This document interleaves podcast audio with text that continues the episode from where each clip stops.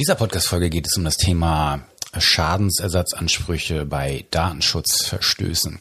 Das ist ein Bereich, der immer häufiger in der anwaltlichen Praxis vorkommt, weil immer mehr Betroffene hier versuchen, ihre Ansprüche geltend zu machen. Ich denke, viele Datenschutzrechtsanwältinnen und Anwälte haben schon Schreiben erhalten, in denen Mandanten aufgefordert wurden, einen Schadensersatzbetrag für ein nicht äh, mit Einwilligung gesetztes Cookie zu zahlen oder äh, Schadensersatzansprüche äh, zu begleichen, weil ein Google Analytics angeblich rechtswidrig auf der Webseite zum Einsatz kommt. Oder vielleicht es hat einen Datenschutzvorfall, also einen Sicherheitsvorfall gegeben und Daten sind vielleicht in dritte Hände gekommen und auch da möchte man vielleicht einen Schadensersatzanspruch geltend machen. Das Ganze ähm, zieht sich immer weiter fort und immer mehr äh, Verbraucheranwälte oder Verbraucherschutzverbände springen auf diesen Zug auf. Und äh, eine ganze Reihe von äh, Verfahren sind derzeit an Gerichten auch anhängig. Und hierzu wollen wir heute sprechen mit äh, Rechtsanwalt Tim Wibitul aus der Kanzlei Latham Watkins. Und den rufen wir jetzt mal an. So, dann haben wir Tim am Telefon. Tim, hallo, wie geht's dir? Gut, vielen Dank. Magst du dich äh, kurz vorstellen, wer bist du und was machst du? Das mache ich gerne. Ähm, mein Name ist Tim Wübitul. Ich bin Partner bei einer internationalen Wirtschaftskanzlei, Latham Watkins. Ich leite da den Bereich Datenschutz. Wir haben ein gar nicht mal so kleines Team.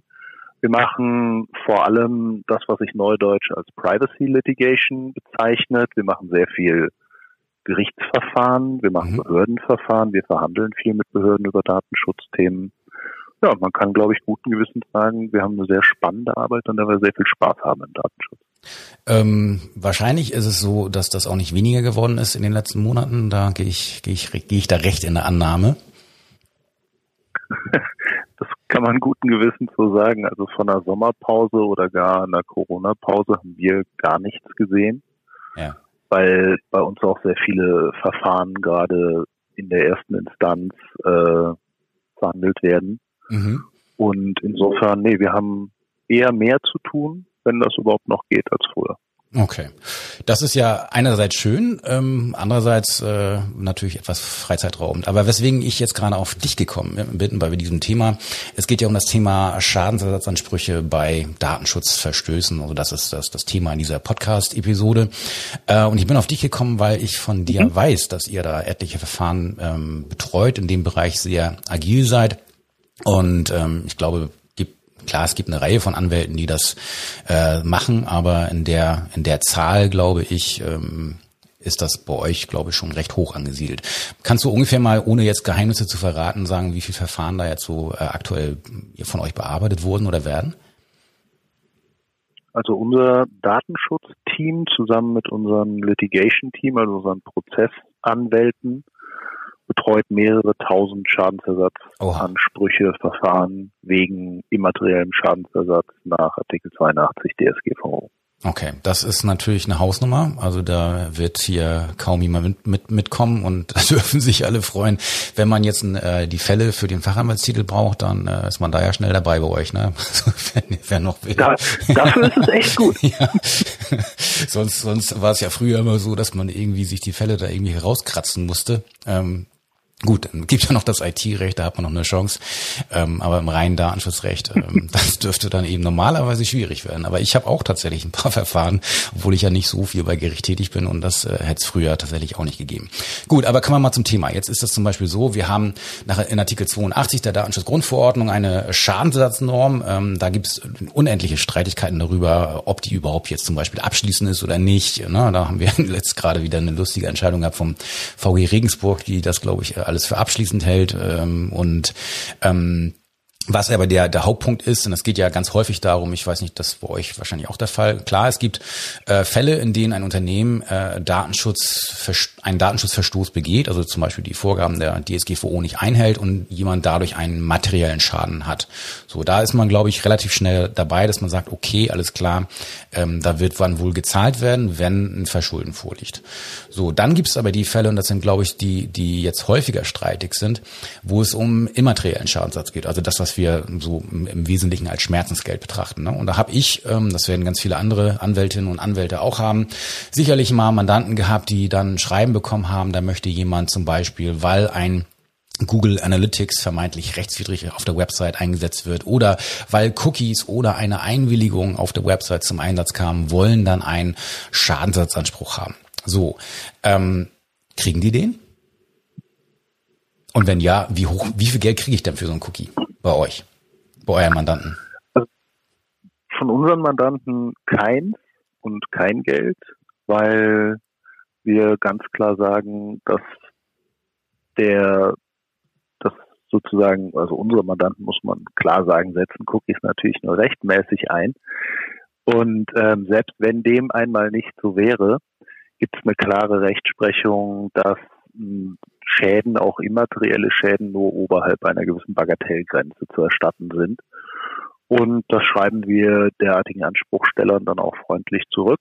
Mhm. Und vor Gericht haben wir davon aus diesen Fällen auch dann noch niemanden wiedergesehen. Wirklich nicht? Teilweise nicht? sieht man, mhm.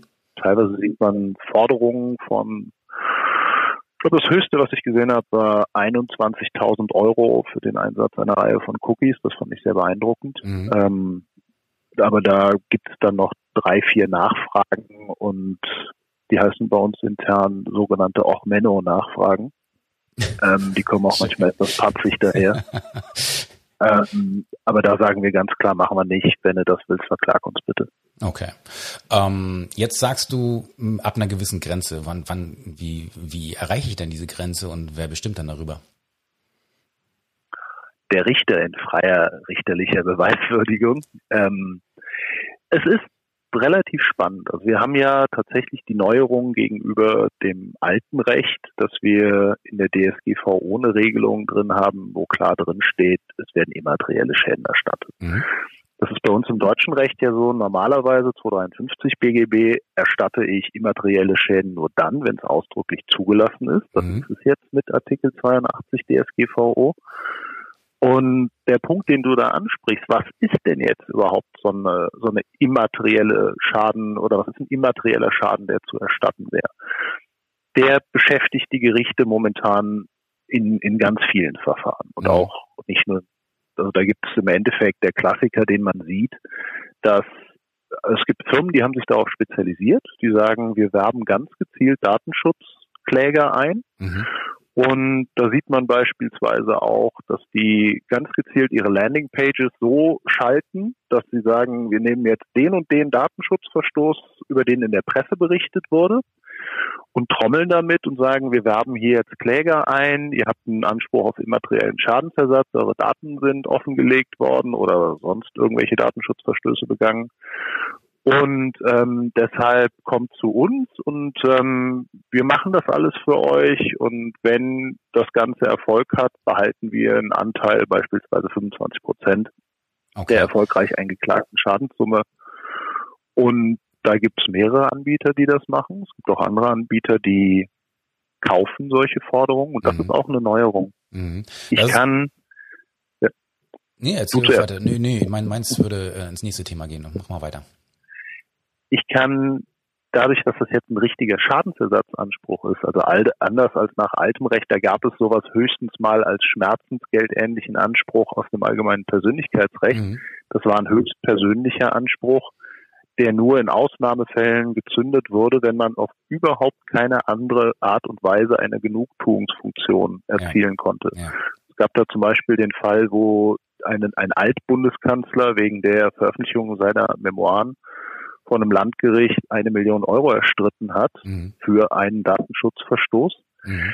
Und seine Witwe hat dann vom OLG null Euro bekommen, weil das OLG völlig im Einklang mit der damaligen Rechtsprechung gesagt hat, ähm, das ist ein höchst persönlicher Anspruch, da kannst du keine Genugtuungsfunktion mehr erzielen, wenn der mhm. Kläger tot ist. Mhm. Deshalb kriegt die Witwe gar nichts. Mhm. Und das ist hier bei diesen Ansprüchen anders. Die kann ich bündeln, die kann ich abtreten, die kann ich kaufen, die kann ich sogar verbriefen, wenn ich will. Das heißt, das ist ein Vehikel, wo zum Beispiel Legal Tech Firmen, die sich ansonsten auf Fluggastrechte oder genau, ja, darauf wollte ich Transportrechte spezialisiert haben, wo die sich sagen können, ich rechne mir den, den Case mit Algorithmen, die sowas ganz gut können und Legal Tech kann mittlerweile echt eine Menge. Mhm. Ich rechne mir das durch. Lohnt sich das für uns und ab welcher Stückzahl lohnt sich das für uns? Und dann kann man tatsächlich nach einem Datenschutz, einem tatsächlichen, vermeintlichen, unterstellten oder vermuteten Datenschutzverstoß diesen Weg gehen. Mhm. Das heißt, da wittern einige Leute ein Geschäftsmodell. Mhm. Und es kann durchaus sein, dass sich das auch später rechnet. Mhm. Also insbesondere, wenn man Fälle sieht, wo es einem Richter schwerfallen wird, später zu sagen, nee, das ist ein Bagatellschaden, das ersetzen wir nicht. Mhm. Da wird es vermutlich irgendwann die ersten Fälle geben. Ja. Ähm, ja, das ist auf jeden Fall eine spannende Entwicklung und du, also mich erinnert das eben auch an diese ähm, Fluggastrechte, die man äh, eben auch, wo ich irgendeinen Anbieter wähle und halt keine, Lust habe, mich jetzt mit dem mit der Fluggesellschaft auseinanderzusetzen, sondern ich sage, ich nehme mal lieber ein bisschen weniger Geld und dann kümmern die sich halt um den ganzen Quatsch da.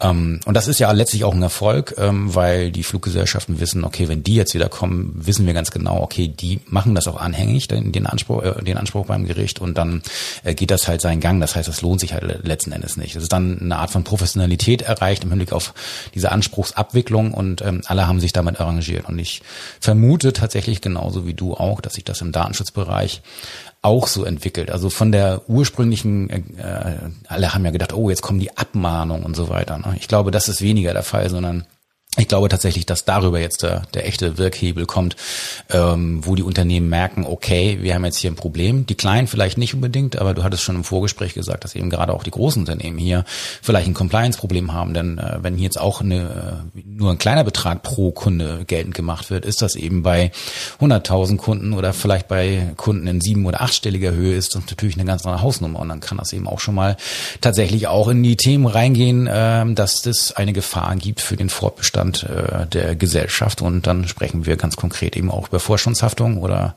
äh, Geschäftsführerhaftung und äh, das ganze Bremborium drumherum. Ne?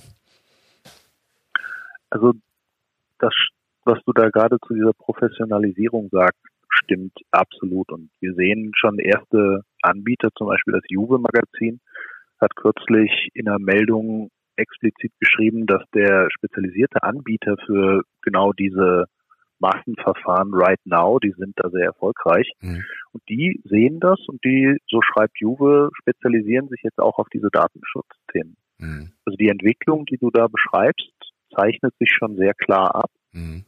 Und es wird sehr spannend bleiben, wie solche, wie solche Verfahren dann in der Praxis laufen. Mhm. Wenn du, wenn du magst, kann ich dir da mal die Punkte, an denen das in, vor Gericht dann meistens spannend wird, also wirklich die, die juristischen Punkte, wollen wir die mal schnell durchgehen? Ja, gerne.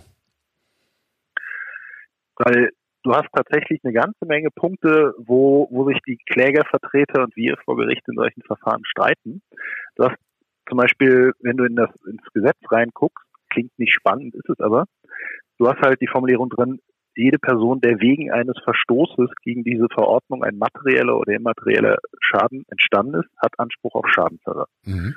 Das heißt, aus dem Wegen hast du schon mal klar drin, du brauchst nicht nur irgendeinen Verstoß, sondern da muss mhm. derjenige, der verklagt wird, kausal verantwortlich mhm. für sein. Das heißt, das Unternehmen muss ihn verursacht haben. Und das ist der erste Punkt, dass diese Kausalität häufig von den Klägern vergessen wird. Mhm. Da wird einfach gesagt, du hast da irgendeinen Verstoß und Punkt. Deshalb hätte ich gern Geld. Mhm. Und dann ist ja auch der nächste Punkt, es muss ein Schaden entstanden sein. Das ja. heißt, du brauchst, du, du hast den Punkt, du musst erstmal, das Gericht muss einen Verstoß feststellen, dann mhm. muss es einen Schaden feststellen. Und dann kommt schon mal die allererste Frage, wer muss denn das jetzt beweisen? Mhm. Und das ist ganz lustig, da gibt es sehr unterschiedliche Ansätze. Die Klägervertreter, also jeder von und sowohl wir als auch die Gegenseite vertritt dann natürlich die Position, die Rechtsposition, die für die eigene mhm. Auffassung, für die eigenen Mandanten gut ist. Das ist ja auch alles nur ganz natürlich. Die Klägervertreter sagen da natürlich, naja, also wir haben in Artikel 5 Absatz 2 ein Rechenschaftsprinzip. Mhm, genau. Wir haben in Artikel 24 Absatz 1 DSGVO die Regelung, dass der Verantwortliche nachweisen können mhm. muss, das alles ordentlich mhm. gemacht zu haben. Und daraus folgern wir, dass, ähm, dass wir das hier gar nicht beweisen müssen. Mhm. Sondern wir sehen das als eine Beweis Zumessungsregel zu Lasten des Verantwortlichen, der ein Rechenschaftsprinzip hat. Da bin Wir ich jetzt gespannt. Ja, also, ja, also genau. Sag du erst mal eure Position, dann bin ich aber gespannt, wie sich das denn praktisch bei den Gerichten jetzt äh, so auswirkt. Dann, das war ja die die Urangst sozusagen der, äh, ja, der, ich sag mal, der Anwältinnen und Anwälte äh, für die Mandanten, dass wir hier eine de facto Beweislastumkehr kriegen im Prozess. Ne? Dann, dann bin ich mal gespannt. Aber dann freue ich mich jetzt auf die Beklag auf die Argumentation der beklagten Seite.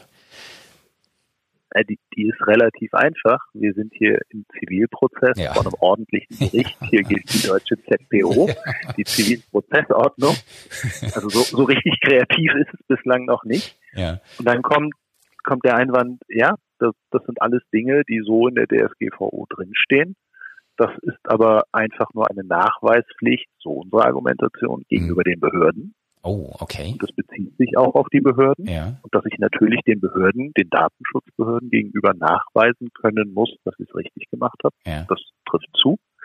Das ist aber keine Beweislastregel im zivilprozessualen Sinn. Mhm. Und jetzt muss man auch sagen, wenn der Gesetzgeber das gewollt hätte, mhm. wird, wäre übrigens spannend europarechtlich, ob er das überhaupt hätte regeln können. Mhm. Aber das wird dann zu abstrakt. Aber wenn der Gesetz, wenn, wenn, wenn Brüssel das gewollt hätte, dann hätten sie es auch reingeschrieben. Mhm. Davon steht im Artikel 82 mhm. aber nicht.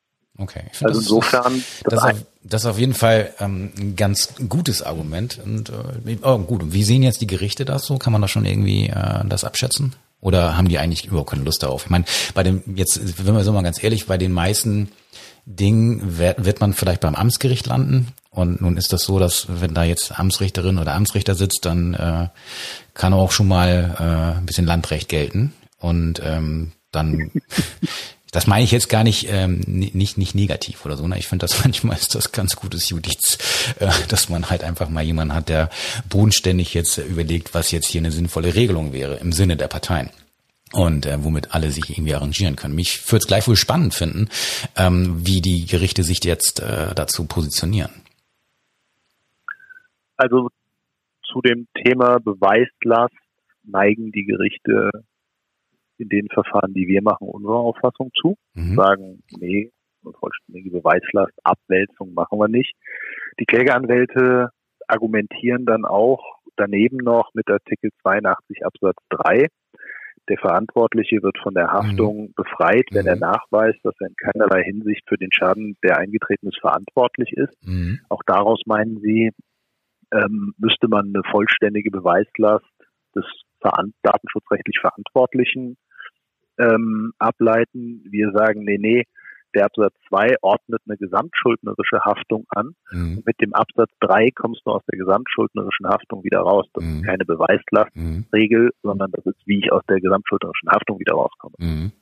Und, ähm, ja, wir haben ziemlich gute Prozessrechtler in der Kanzlei, die machen das sehr, sehr ordentlich und das überzeugt die Gerichte auch. Mhm. Ähm, spannend wird es natürlich, wenn sich der Europäische Gerichtshof, der EuGH, mal mit dieser Frage beschäftigen muss. Ja. Weil da natürlich einfach die Sorge besteht, also ich, also manche Urteile der letzten Zeit zum Thema Datenschutz, ähm, muss ich sagen, finde ich aus, aus, aus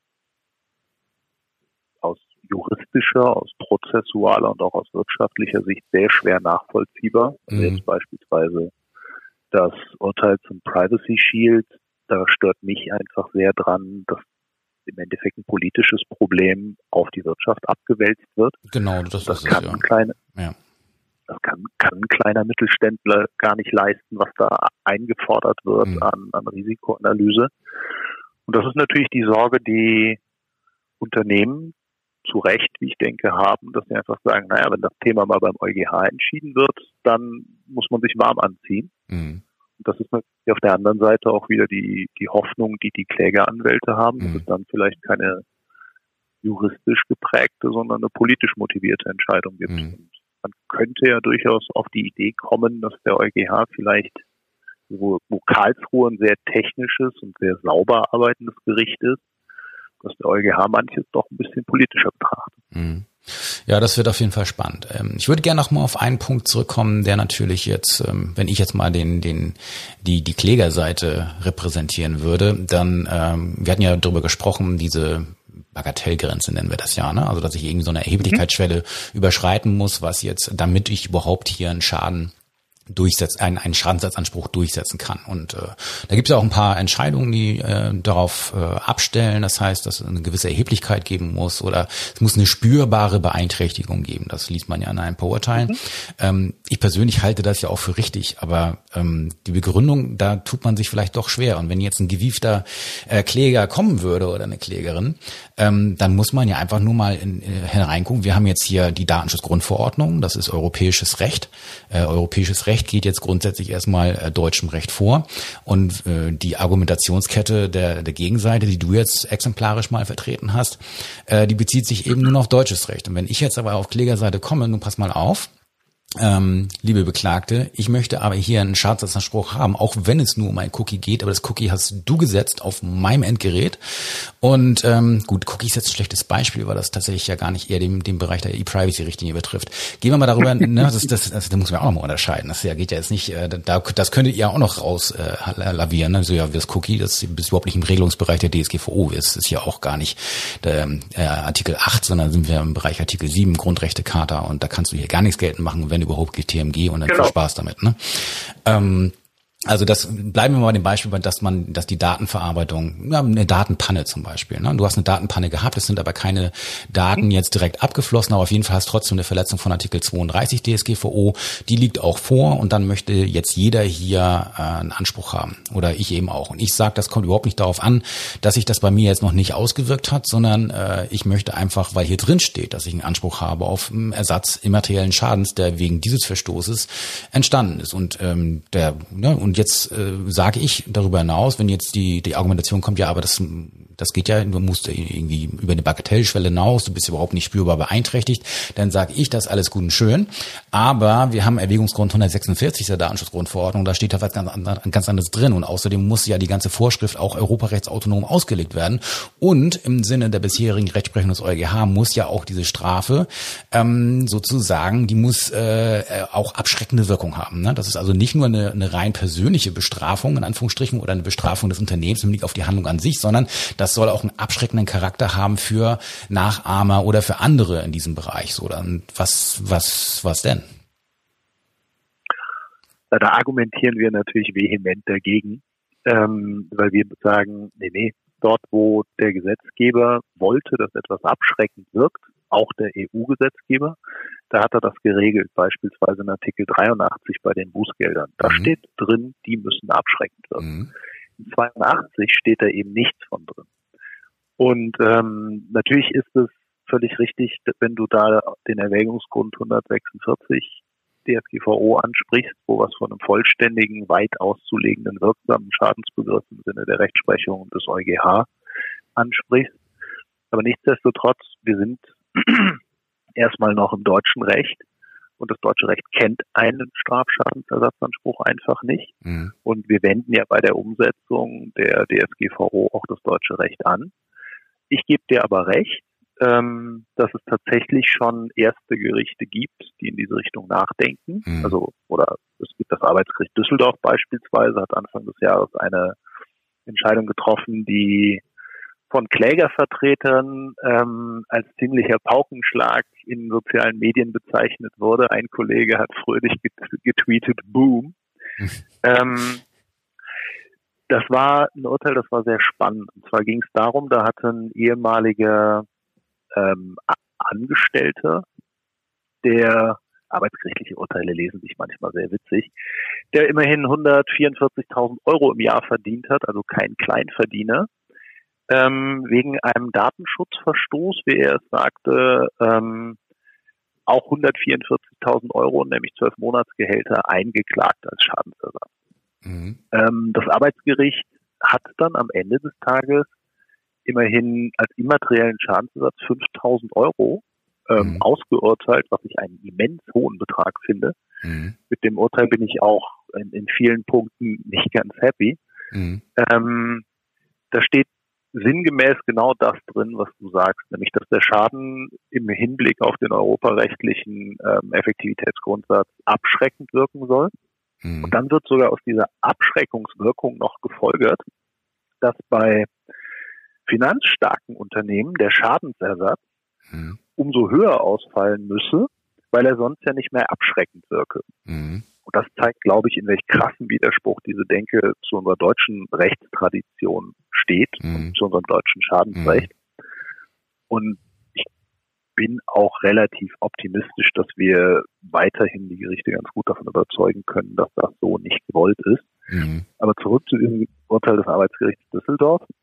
Die haben ähm, mehr oder minder gesagt, naja, das, da ging es um Auskunftsanspruch. Ja. Und da stehen eine Menge Sachen drin, die sind in der Tat sehr überraschend. Die sagen nämlich, naja, also du kannst jetzt nicht einen Auskunftsanspruch dadurch erfüllen, dass du jemandem ein, eine Anlage schickst, die mehrere hundert Seiten stark ist, mhm. also sozusagen sogar ganz viel gibst, sondern die sagen, naja, ihr müsst das schon alles mal im, im Fließtext, in Prosa runterschreiben, sonst wird es intransparent. Dann entspricht es ja nicht mehr Artikel 12 Absatz 1 DSGVO, mhm. so die Argumentation. Mhm. Und dann waren sie auch der Auffassung, dass das verspätet beantragt, dass, dass sozusagen der, der Auskunftsantrag verspätet beantwortet war. Der war nach Auffassung des Gerichts an der, an der Rezeption wohl ja, verschludert gewesen. Und also man, man sieht einen Fall, wo man jetzt sagen muss, also jetzt meine persönliche Wahrnehmung, das wirkt jetzt nicht für mich wie ein schlimmer Persönlichkeitsrechtsverstoß, ja. sondern naja, da ist halt ein Auskunftsanspruch und da müsste man sich drüber streiten, wie weit der geht. Ja. Wir hätten jetzt eigentlich am 2. September den Fall vom BAG gehabt. Ja. Für einen Mandanten von uns, aber da haben sich die Parteien geeinigt. Also alle, die darauf warten, wie dieses Urteil des LRG Stuttgart ausgeht, äh, gar nicht mehr. Die, der Termin ist, ist abgeladen. Das ist nicht dein Ernst. Echt jetzt? Aber ja, ja, aber zurück zu, zu Artikel zu Artikel 15 und dem Auskunftsanspruch. Mhm. Wenn wenn du jetzt sagst für, für einen Auskunftsanspruch ähm, 5000 Euro, wenn das nicht ordentlich gemacht wird. Also, wenn man, ich meine, du weißt es selber, wenn du mal in der Praxis guckst, so ein Auskunftsanspruch, der ist gar nicht so leicht zu beantworten. Absolut, alles sehr absolut nicht. Alles, alles im Streit, ja. worum es geht. Ja. Und ähm, da war die Argumentation des Gerichts, die haben den Erwägungsgrund 85, war das glaube ich, rangezogen, mhm. wo unter anderem drin steht, dass auch der Verlust der Kontrolle über die eigenen mhm. Daten, und das sei bei einer fehlenden Auskunft gegeben, einen mhm. Schaden darstelle. Mhm. Das heißt, du hast hier ein Beispiel, wo die Gerichte, nicht umsonst die Arbeitsgerichte, ich glaube, die sind da auch einer arbeitnehmerfreundlicheren Ausneigung eher zugeneigt, äh, Auslegung, mhm und das war auch von Anfang an so ein bisschen die Befürchtung bei vielen, dass die Arbeitsgerichte da mal sagen, oh ja, nimm noch ein bisschen, zumal sowas ja auch die Vergleichsmasse erhöhen kann, wenn man da eine Rechtsprechung hat in diese mhm. Richtung. Mhm. Die Arbeitsgerichte da sowas eher zusprechen als die ordentlichen Gerichte. Ja. Aber da hat das Arbeitsgericht halt gesagt, naja, du hast bei mangelnder Auskunft einen Kontrollverlust mhm. und der Kontrollverlust ist ein Schaden. Das zeigt auch, finde ich, wie sehr im Wagen man sich hier bewegt. Allerdings. Ähm, und wie abstrakt das Ganze ist. Also auch, auch um, um, ehrlich zu sein, wenn du mich fragst, wo beginnt denn jetzt die Erheblichkeitsschwelle? Ja. Der spürbare Schaden. Ich freue mich immer, wenn die Gerichte in ihren Urteilen das schreiben, was wir in unseren Schriftsätzen haben. Das denkt man immer, ist gerade gut gelaufen. Aber dann, dann, dann ist die ehrliche Antwort, ich weiß es nicht. Es musste ja. halt am Einzelfall festmachen. Ja. Meines Erachtens ist es in dem Einzelfall vom Arbeitsgericht Düsseldorf nicht der Fall. Mhm. Bei unseren Mandanten ist es ohnehin nie der Fall. Das sind alles unschuldige Justizopfer, selbst ist, wenn sie verurteilt werden würden. Ja, ja. Sonst würde das Mandat ja gar nicht annehmen. Genau. Für uns kommt nur die Guten. Nein, aber worauf ich hinaus will, ist, bei den ordentlichen Gerichten, und das muss man fairerweise auch sagen, weil wir haben da auf der Gegenseite auch wirklich sehr gute und, und begabte Kollegen, ja. die diese Schadensersatzansprüche geltend machen. Ähm, und die haben es teilweise auch etwas schwer, weil natürlich die, die ordentlichen Gerichte, die sehen ja, wenn ich das jetzt zuspreche, dann kommt zu meinem, kommen zu meinem Gericht alle Fälle dieser Art, wenn die irgendwie es schaffen, eine Zuständigkeit hier mhm. hinzukriegen. Mhm. Und dann haben die halt relativ viel davon auf dem Tisch. Du wirst ja diesen blöden Spruch kennen, also ich kann ihn nicht mehr hören. Daten sind das neue Öl wo ja. ich nur denke, also erstens, ich kann es nicht mehr hören und zweitens, sagt das nicht einem Verbraucheranwalt, der wird die antworten, nee, Daten sind das neue Diesel. Ja. Weil natürlich im Endeffekt, ja, das ist, wenn man ehrlich ist, sogar nicht nur, nicht nur, nicht nur für Verbraucheranwälte so, das ist auch für Großkanzleien, die im Datenschutz führend sind so. Mhm. Natürlich nehmen wir die Strukturen, die, die Legal Tech und KI-Strukturen, die wir aus Dieselverfahren haben, was mhm. wir da alles aufgebaut haben. Mhm also so, was ich so Sachen wie Knowledge Tools oder so, mhm. großartiges Tool. Mhm. Natürlich nehmen wir das auch, um, ähm, um dann solche Massenverfahren abzuwickeln. Mhm. Weil wenn du mehrere tausend Verfahren am Bein hast, das ist überhaupt nicht trivial von der ganzen Logistik her. Ja, sicher nicht. Und äh, also insofern und diese diese Parallele zu den Dieselverfahren, die bietet sich geradezu an, weil sobald die Gerichte sagen, ähm, ja, wir sprechen auch in kleineren Summen immateriellen Schaden zu, mhm. Dann wird das die Gerichte extrem beschäftigen. Mhm. Allerdings. Ja, das ist eine spannende Materie und ähm, das, ich wollte mich eigentlich auch noch fragen, das hast du jetzt aber quasi schon selbst erledigt, wenn jetzt nämlich die auf der äh, Anspruchstellerseite immer mehr ähm, ja KI oder automatisierte Prozesse zum ein, zum Einsatz kommen, inwieweit jetzt dann eben auch äh, größere Kanzleien äh, sozusagen als als digitale Gegenwehr eben auch entsprechende Prozesse, also Legal Tech äh, auf Gegenseite einsetzt. Und das hast du ja schon ein bisschen angesprochen, aber ich glaube auch da äh, tut Automatisierung Not, um halt so eine Welle, wenn sie dann kommt. Und ich glaube, wir sind uns einig, dass da eine ganze Menge passieren kann in dem Bereich, um diese Sache Herr zu werden. Ne? Das wird also schon noch spannend werden. Ja, Tim, ähm, das waren sehr interessante Einblicke in die Welt der Schadensersatzansprüche, deren Abwehr, ähm, deren teilweise ja dogmatischen äh, Tiefen. Und ich möchte mich ganz herzlich bei dir bedanken um für, für dieses Interview. Und äh, wir haben ja schon darüber gesprochen, dass wir uns vielleicht nochmal wiederhören, wenn es äh, mal Neues gibt in Sachen Bußgeldverfahren. Das ist ja noch die andere Variante, wo ihr auch äh, einige Fälle äh, betreut und äh, wir vielleicht auch darüber nochmal sprechen können. Ich würde mich sehr freuen. Vielen Dank auf jeden Fall. Ich danke dir vielmals. Alles klar. Mach's gut, Tim. Ciao. Bis dann. Ciao. Ja, das war Tim Wübitul von der Kanzlei Latham und Watkins. Ähm, ja, interessantes Gespräch und äh, das ist mit Sicherheit eine sehr dynamische Rechtsmaterie, mit der wir da noch zu tun bekommen werden und die eine Reihe von Anwältinnen und Anwälten äh, auch prozessual beschäftigen wird. Das äh, wird, glaube ich, noch sehr arbeitsaufwendig werden für die einen oder den anderen.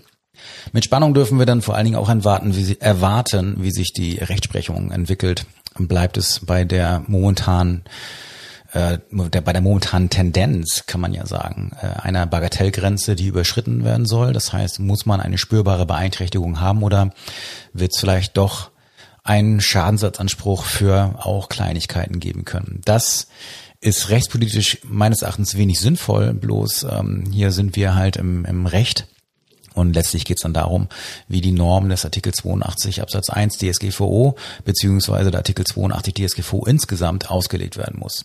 Ja, sehr spannend und ich hoffe, es war auch für dich ein wenig äh, aufschlussreich und äh, ja, ich habe ja gemerkt, Tim ist ein sehr netter, umgänglicher Kollege und äh, sicherlich einer der Anwälte in Deutschland, der hier ja eine einschlägige Expertise hat in dem Bereich. Also das war's für den Podcast für dieses Mal und äh, ich hoffe, du bist auch beim nächsten Mal dabei.